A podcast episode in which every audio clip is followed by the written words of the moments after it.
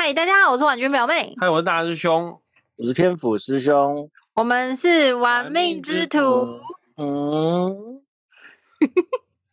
你为什么今天的声音那么的酥麻？嗯哼，你吃了什么药？是啊，等你施舍我啊，都要去公园呢、你去你怎么公园？你应该是去公园散步，好不好？不是睡公园。你看今年的股东会纪念品，那么多家公司给的，就专门就是野餐套组啊。啊是啊，对啊，你看都没有去领这个纪念品，我都忘记要去做这件事情。像我这种菜篮欧巴上的小乐趣，那今年的股东纪念品有比往年来说还要再更好，还是更差呢？嗯，反正年年都是有失望，也有喜出望外。但是纪念品好不好，当然我最在乎的还是配股配息本身好不好嘛。那就今年来看的话，配股配息有比较，比往年来说有比较还是比较差的。嗯，对我我的股票来讲，当然这个金融类股的配的都比去年少很多嘛。是因为但是有银行倒闭的关系吗？嗯，不止，就是整个金融界因为这个债务利率啊这些东西哈，尤其是是被利率所影响了。那很多的银行还有他们的金融集团旗下的寿险公司也去被那个去年的防疫险拖累嘛，所以整体来讲并没有好非常多。但是我是不担心的，因为毕竟永远银行都是会赚大钱的，这毋庸置疑。我记得天府师兄你有讲过，不管怎样，银行它就是在这个金融产业的食物链当中，他们是最上层的。是的，OK，所以当初你会建议就是关谷银行可以可以做投资是这样子来的哦。是的，没有错。那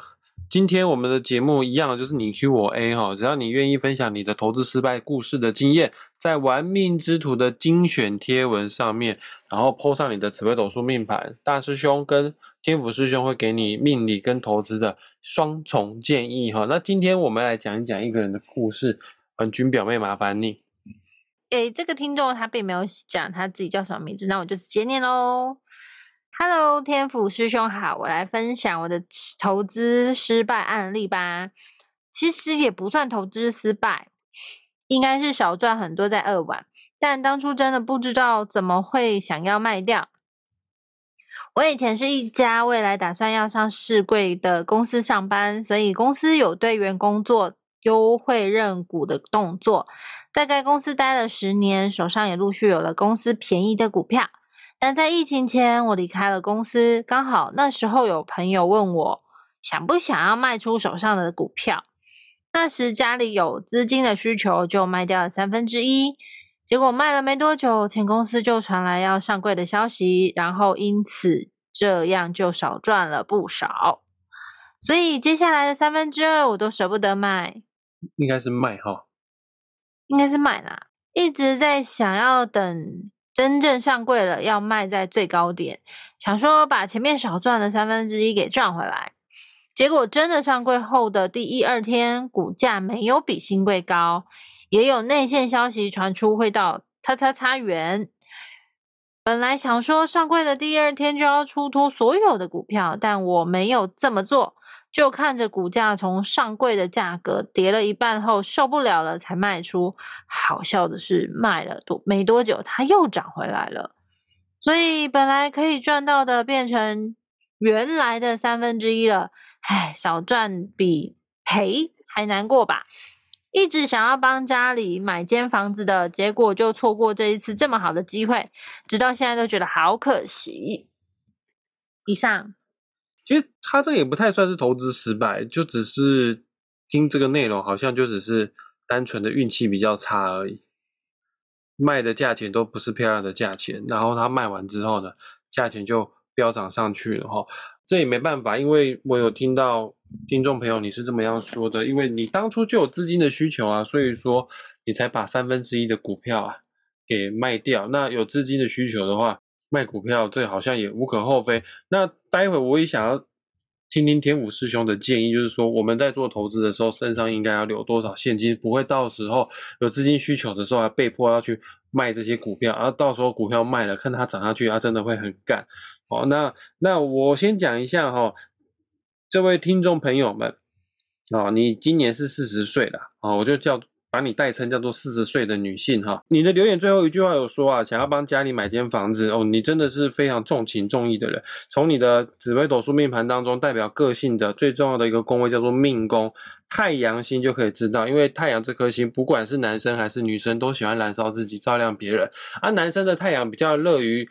从事公众事务，比方说他会去从政、为民喉舌、帮助众生。那女生的太阳呢？就是女生通常都比男生还要再稍微的小爱一些啦，因为女生比较重家庭呐。只要是女生的太阳的话，她会很全力的照顾夫家之外，也会很全力的去。照顾娘家，她就会成为两个家庭里面的太阳。所以说，太阳的女生哈，确实有这个可能。尽管出嫁，那我不是不知道你想帮家人，是帮夫家的家人，还是帮娘家的家人买房子。但是确实哦，女生的太阳人会把自己明明就是女人，会当男人来用，会想要照顾全家人，给家人一个完整的家哈。我先跟你说哈，你想要买房子这个愿望呢，其实是可以达成的，因为。看你会不会有不动产运势呢？也就是你的财库啊，能不能累积的起来的话呢？因为我们一定要有一个积蓄，要有一个财库，你才有办法付得了头期款，才买得起房子。那其中呢，看紫微斗数命盘，一个人能不能存钱，就要看田宅宫之外呢，命宫也是要参考的。你的命宫有一个吉星叫做禄存，禄就是钱，禄存就是钱能存得起来。所以说你钱能存得住，包括你的田宅宫。也没有凶星，你的天灾宫是紫薇跟七煞，对面是天府，紫薇、七煞、天府，这个本宫对宫的这些信息全部通通都不会化忌，而且又没有其他的凶星，时间早晚的问题啦。想要拥有一个财库，进而把这个财库、这个资金拿去买房的话，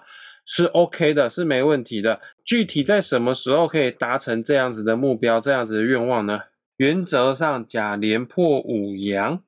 四十六到五十五岁啊，原则上四十六到五十五岁，你可以达成这样子的目标啦。啊，也刚好天府师兄有说过了，你最近有资金的话，这一两年先观望，也不用那么早进入到房市啦。好像你现在是四十岁了，你再观望看看，四十六到五十五岁的时候，你就有买房的契机了。你三十六到四十五这段十年期间，不是没有，只是运气还是稍微的。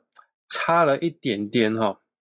关于你买卖前公司的股票哈，这部分呢，我并没有觉得你的投资判断有什么样的错误，就只是你刚好就就缺钱而已哦。代表金钱运用的宫位财帛宫，虽然说是有凶星有火星，火星呢代表会有一些冲动的消费啊，啊，或者是有一些比较急躁啊。不理智的一些投资行为，但是大方向来看的话，并没有掺杂其他的凶星，所以说就算是破财的话呢，也破的相当的有限呢。我个人觉得你这张命盘的财务方面问题是不大的。以上就是我对你的命盘所做的一些分析跟观点。好，这位小姐姓名我是没有嘛哈，大概是这样的哈。如果你问我的话啊，我会说。唉，最大的部分其实还是在赛局理论。一般上来讲，你已经在这个公司工作一段时间了嘛，对不对？那其实公司内部状况你也是最懂、最熟悉的。那我们一般的人哈，在做这个投资的时候，不外乎就是希望能够卖到最漂亮、最好的那个点位啊，然后少的时候心情就不好哈。那我觉得。你既然都说是有资金需求，会这样讲出来，那是一定是必须要花的钱，要花钱处理的事情。所以我都会讲说，钱的目的存在就是为了要解决你的问题嘛，这是第一个。那第二个，如果说你觉得说，其实股票你觉得卖早了或者是卖晚了，其实大部分人都会这样子，就是如果说你手上有一笔资产，然后你都会希望能够赚到最多钱，然后会患得患失的话，哈，不妨换另外一种方式来想，哈。就是如果你未来有遇到任何投资机会的话，哈，当你已经讲了你这个东西这样来算是一个投资的话，那投资你的目的就是为了拥有股票分润。如果不是的话，你是想要做价差呢？OK，那你要做价差的话，你的目的就是要卖掉它。那你的目的是要卖掉它的话，我看你你说你已经工作十年，你也等于说认股公司的这些股票已经拥有它十年了嘛？那。看不出有什么理由必须要一口气把它处理掉。那如果一间公司上市上柜的以后，股市走向会怎么样呢？这个其实也很不好说，因为台湾的常态是上柜一上柜以后立刻会飙一下子啊，然后就跌下来啊，很多是这样子，嗯啊，但是也有公司是它一上柜就是往下一直跌，因为以前大家都期待很高，所以我们也不能说因为你上市上柜所以涨或者跌啊。其实我只有一个想法啦，小小的想法。从你的这个故事来讲的话，我我在猜你是不是并没有做其他的投资，在做分类的部分，因为听起来像是你你钱都在这个自己的公司里面了嘛，是这样的意思吗？那如果说是的话，我觉得说其实投资这件事情，它不会让你瞬间刹那有钱，啊，那分散会比较好，啊，但是如果说单纯以一个投资人的角度来看的话，其实。你跟了这间公司一段时间了，然后你有赚到钱了，那因为你是员工认股，所以它其实已经不是我们一般讲说外部投资人的一个范畴了啊。那你是员工的话，再来讲，你对公司应该有更多的了解啊，并不是说啊你会懂财报还是什么东西，就是你每天上班的时候觉得公司是有钱还是没钱嘛哈。这个 case 其实以投资人的角度来讲，真的没有太多可以说的的地方。但是你分享这故事其实也很好，就是。嗯，我们可以理解啊，很多人都是投资卖了股票以后，哎呀，股票继续涨。其实天府师兄也可以分享自己的例子啊，好像最近天府师兄需要用一点钱，就把天府师兄存很久的这个大树这间公司的股票哈，拿非常少出来卖，但是天府师兄是卖在三百八十八块。那有看新闻的消息的人都知道，前几天它最高好像涨到四百一十多块钱，等于天府师兄直接少赚了三万块钱，会有很多人又扼腕啊。但是我的感觉是，因为我的想法是，我的成本大概平均在六十块钱，所以我的想法是，我已经赚了，我大赚了。然后天府师兄一概以来赚钱的时候的想法都是这样子，这些钱本来就不是我应得的，拿到都是多的，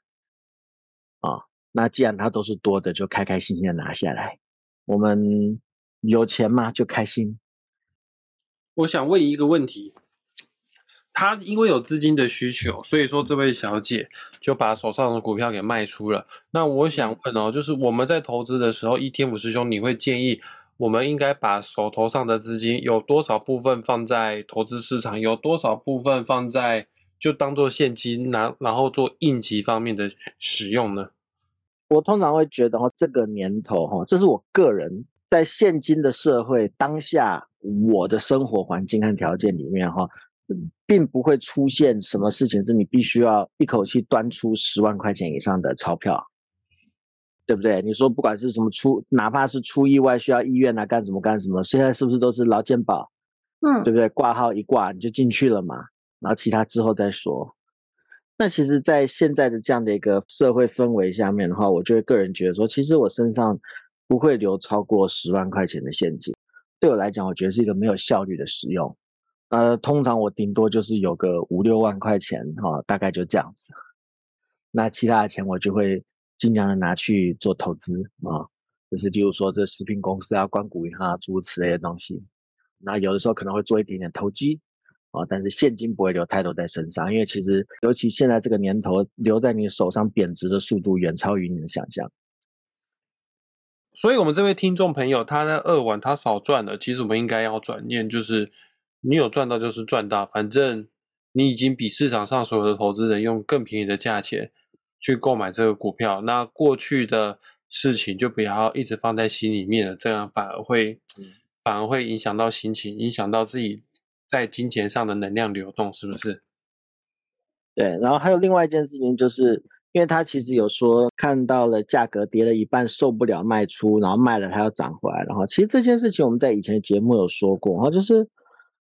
如果你今天买一个公司股票，你买进它的原因并没有消失，例如说你知道这间公司是的状况是会赚钱的还是怎么样，那它的状况没有消失的时候，就不需要卖掉它。那如果说你今天是要做投机这个动作，就单纯为了做价差的话，我就建议你就是说，当它看来没有达到你要的数字的时候，你就立刻砍掉它，等到它如果又跑回你想要数字附近，你再买回它。啊，这是要拿捏一点的哈，但是最主要其实投机跟投资哦，一个叫做临危不动，哦，一个叫做随便乱动，哦，方向不一样，目的也不一样。啊，为什么投机要乱动？因为因为投机其实讲很难听一点的，就是你赚的那个价差这件事情说不准哈，之后还会不会发生？啊，有人会讲说啊，你可以用技术分析啊，干什么干什么的，那这都是题外话了。因为技术分析有没有用呢？可能也有用，但是通常扯到上市柜啊这种我们讲重大事件发生的时候，其实所有的技术分析线条都是没有用的。嗯，对。或者说是一间公司，它它有这个我们讲说重大改变嘛，因为上市柜其实就是公司一个重大改变嘛。那这种重大改变的发生的时候，其实。嗯，技术分析就没有用的原因，就是说它这整个公司的计算技术分析用的这个数据啊，本身哈，它的条件都已经改变了，线图呢暂时就失灵失效了。我再补充一下哈，这位听众朋友，你的命盘刚刚又再细看了一次哦，你在三十六到四十五岁的这一段期间哈，要买房子哦是有一点困难的。那我说的买房子困难，其实。就是在间接说你要钱啊，要存得下来哈，是有一定程度的困难。因为三十六岁到四十五岁这段十年的期间呢，这十年的命宫的三方啊，有地空跟地劫。而地空跟地减呢，就会造成很多事情，你越想要就越容易会期待落空。哪方面在期待落空呢？你三六到四十五是走的是子女宫、田宅宫的这条线，要不就是对于子女或生子的期待落空，要不就是对于什么子田线，要不就是对于房子的期待容易落空的。再加上三十六到四十五岁呢，这十年的天干啊是以。乙呢会让太阴化忌，乙基两子阴哈，太阴化忌刚好跟你先天命盘当中的太阳化忌啊，这两个忌啊会夹住你的十年的福德宫，双忌夹你十年的福德宫，所以说你这十年的运气幸运程度方面是差了一点点，但你也千万不要妄自菲薄，等到你。四十六岁到五十五岁的时候呢，工作运会变得更好，而这个工作运变好是会让你间接带来财运。那个时候呢，你想要在不动产上面有所作为的话呢，你是可以做得到的哦。嗯，关于这位无名氏的听众朋友，两位还有什么要补充的吗？我只能说，小姐你的讲法是对的，这也不算投资失败，就只是少赚很多在扼腕而已。如果说是在做投资这件事情的话呢，那怎么样尽量让自己不饿完呢？就是指一个大方向给你，然后除非你是跑去买那些，嗯，老板很喜欢夸大其词啊，公司产品是不值钱都称斤论两卖的东西的那种公司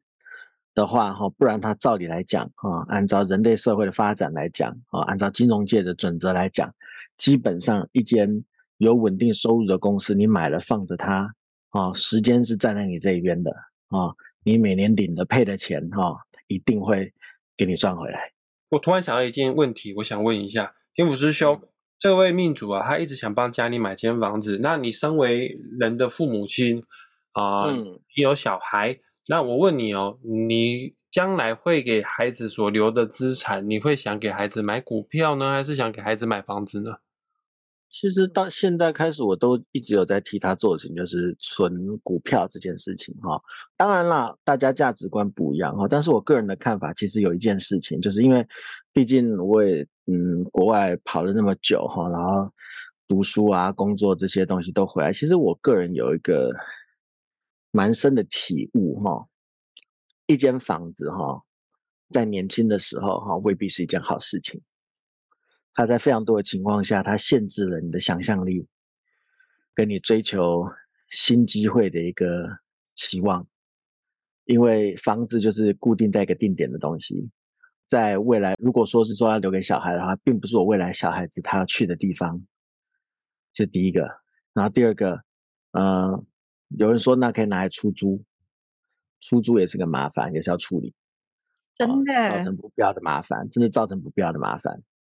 然后租不出去呢？哈，租客出事情了，这些都是要去处理的问题。第三个，你的房型他喜欢吗？有用吗？哦，我现在买给他，等到他长大以后，就是一间二十几年的老房子，处理也是麻烦加讨厌。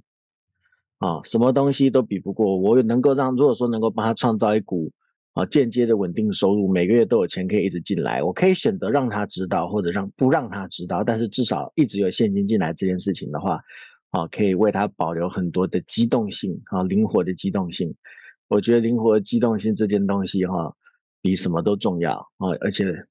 不是钱能买得到的啊，所以这就是为什么我替我的小孩存的是股票啊，每年固定配息配股的股票。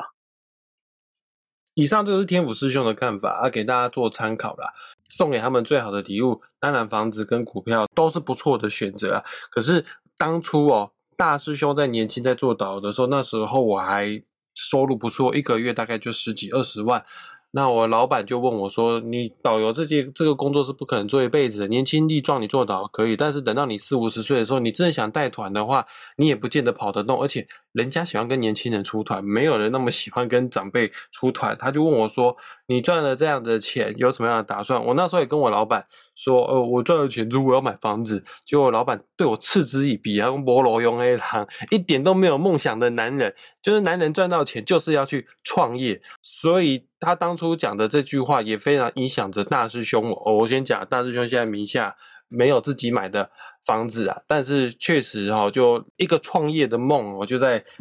在那个时候就已经埋下了这样子的根基了啊。也确实，只要你买了房子之后，你就会失去想象力了，你就少了那种承担风险的勇气了，因为每个月的房贷压力就是那么样的大。听我这，你会不会觉得有的时候就是？台湾人、华人有这种根深蒂固的一种观念，就是一定要买房，一定要买房。所以说，我们华人的做梦的梦想家，或者是创业的实业家会那么的少，是这么样来的？哇，你讲到这件事情的话，就要开一个全新的节目了。因为天府师兄活在三个不同的世世界和社会过后，的体悟不一样哈。但是简单的说了哈，其实我是真的对于台湾人跟大陆人。啊，面对房地产的这个方式跟态度，哈，是有一个深深的悲哀感啊。其实我也会觉得，在我们台湾非常非常多的社会乱象这些东西，其实真的跟房地产制度哈脱不了关系。我就直接讲，许多的老人这些哈，其实在这个吸取哈剥夺年轻人的东西，也是因为房地产制度的关系。这件事情以前这个经济学家亚当斯密他这里就就讲过了哈，任何的。这个制度、政府、国家这些想要靠房地产这件事情哈来做一个致富的动作哈，就是一个愚蠢的行为啊。其实我们已经看到了嘛，这个日本之前已经报过了哈，现现在的我们的对岸正在报当中。再扯上，嗯，因为天府师兄也在欧洲待过嘛，瑞士、德国这些，然后其实包含我以前待同学是一些银行的大佬们哈，德意志银行总裁这些，其实他们都是用租房子的。然后跟着我一起搭公车哈，不太开车。在一定程度上，我看到就是说，在国外，他们宁可把这个钱哈，就以政府的这个制度面来做这件事情，就是拿钱呢去创造更多的实业啊，投资在会创造产值的东西，而不是压在一块土地上面，然后不停的榨取这个国家的资源。因为只放一块土地，它本身对于国家社会资源是并没有任何的贡献度的。啊，但是它却抽走最多的大头，啊，那这件事情本身制度就是有问题，再加上这个台湾的许多的这个房地产的配套其实做的非常烂，我就我都直接讲说是中世纪时代的农业社会的一个操作方法，快要三百年前的亚当斯密所说的哈，造成的剥削压榨和社会资源的浪费，我在回台湾的这些年其实看得非常的清楚，啊。因为台湾的房地产制度造成了地主可以直接当草莓族，最大的草莓族就是地主，我什么都不要做，反正我一句话喊涨租，然后就可以把社会一切的努力的资源给吸收榨干，啊，然后每个人都梦想，我可以买一栋房子以后，我就可以再也不用做任何事情了，我就可以当房东去压榨别人了，啊，所以我觉得这个问题问起来真的太大了，我这么浅的讲也讲到这么久。所以说你问我的话，我会说，对我觉得我们的房地产制度本身对于我们的经济是一个毒瘤，尤其华人的首富跟这个国外哈，我们讲欧美的首富创业没有一个是靠房地产的，可是华人的首富都是靠炒炒房地产的。嗯，了解本集节目内容大概就是针对我们对房地产的一些小小的看法啦。当然了，你有钱想买房的话，那也是个人的事，毕竟这个。财富啊，在个人的口袋里面，想要做怎么样运用投资，都是个人的自由哈。那婉君表妹帮我们下个结尾。喜欢我们频道，记得按赞、订阅、加分享。那如果有想要分享，不管是成功也好，或者是失败的经验的话，都欢迎在底下留言。对，我会把留言的网址放在本集节目下方的资讯栏。你点击下去之后，分享你的投资故事，抛上紫微斗数命盘，就会得到天府师兄跟大师兄给你命理跟投资的双重建议咯。拜拜，我们下次再见。拜拜。拜。